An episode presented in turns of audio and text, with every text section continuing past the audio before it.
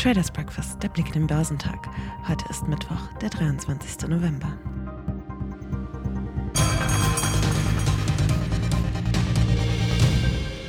Insgesamt dienen Hoffnungen auf weniger große Zinsschritte der Notenbanken den Märkten nach wie vor als Treiber, während Meldungen über stark steigende Covid-Fälle in China die Kurse eher ausbremsen. Eine Jahresendrallye liegt laut dem Marktexperten Andreas Lipkow durchaus im Bereich des Machbaren, doch es würden dafür noch mehr positive Impulse benötigt. Laut Konstantin Oldenburger, Marktanalyst beim Handelshaus CMC Markets, könnte es am Mittwochnachmittag jetzt vor dem langen Thanksgiving-Wochenende nochmal spannend werden. Denn dann werden die US-Inflationserwartungen aus der Umfrage der Universität von Michigan veröffentlicht. In der Regel fänden diese Zahlen zwar nicht wirklich Beachtung, aber bei der Suche nach der Antwort auf die Frage, ob die Inflation wirklich ihren Höhepunkt erreicht hat, nehmen die Anleger alle Datenpunkte dankbar an.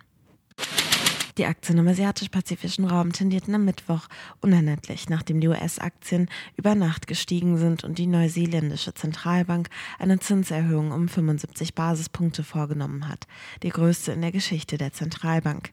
Die jüngsten Inflationsdaten aus Singapur zeigten im Oktober auf Jahresbasis eine gewisse Abschwächung. Der südkoreanische Kospi stieg um 0,5 Prozent. Die japanischen Märkte sind wegen eines Feiertages geschlossen. Der Hang Seng Index in Hongkong notierte 0,8 8 Prozent höher und auf dem chinesischen Festland stieg der Shanghai Composite um 0,3 Prozent, während der Shenzhen Component um 0,4 Prozent fiel. Die US-Börsen haben am Dienstag frischen Schwung erhalten.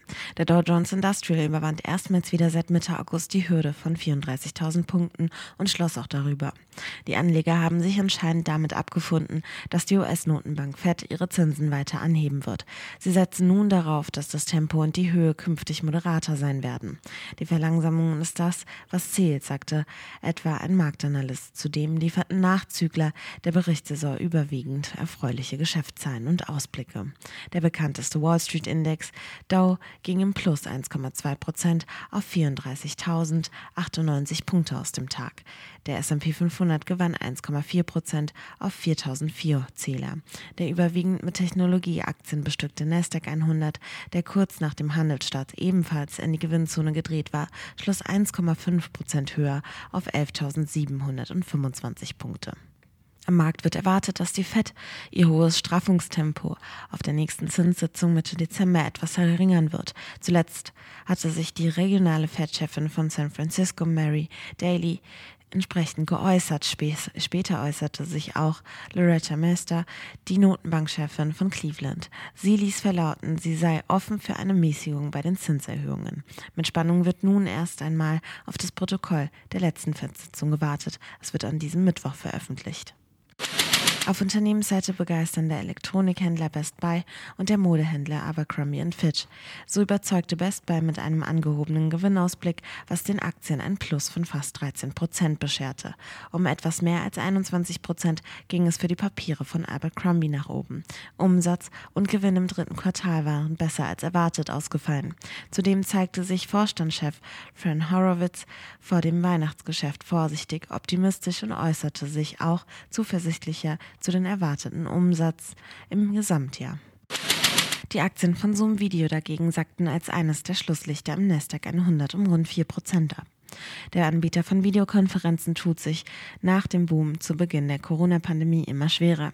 Er verzeichnete im abgelaufenen Quartal das schwächste Wachstum seit der Unternehmensgründung im Jahr 2011. Entsprechend kappte das Management nun die Umsatzprognose für das Gesamtjahr. Medtronic büßten im S&P 100 etwas mehr als 5 Prozent ein. Das Gesundheitstechnologieunternehmen verfehlte die Gewinnerwartungen im ersten Geschäftshalbjahr und senkte seine Gewinnprognose je Aktie für das kommende Geschäftsjahr 2022 2023. Der DAX hat am Dienstag seine leichten Verluste vom Wochenstart fast wieder wettgemacht. Der deutsche Leitindex war am Vormittag auf dem höchsten Stand seit Anfang Juni geklettert und schloss in freundlichem Umfeld 0,3 Prozent höher bei 14.422 Punkten. Der MDAX der mittelgroßen Werte legte um 0,3 Prozent auf 25.619 Zähler zu. Die Konsolidierung nach der wochenlangen Erholungsrallye setzte sich somit fort. Die Papiere von ThyssenKrupp sagten nach einer Aktienplatzierung durch einen Großaktionär um mehr als 4 Prozent ab. Damit belegten die Anteilsscheine den zweitletzten Platz im Index. Chemiewerte waren im DAX unter den Favoriten. Covestro, Beintag und BASF gewannen bis zu 4,5 Prozent. Börsenkenner Andreas Lipko zufolge sorgen hier die starken gefallenen Energieträgerpreise für Kauflaune. In den USA wird das Verbrauchervertrauen der Uni Michigan gemeldet, sowie die wöchentlichen Erstanträge auf Arbeitslosenhilfe und der Auftragseingang für langlebige Güter. Heute wird in Deutschland und Europa der PMI für das verarbeitende Gewerbe veröffentlicht. Der DAX wird heute bei 14.488 Punkten erwartet.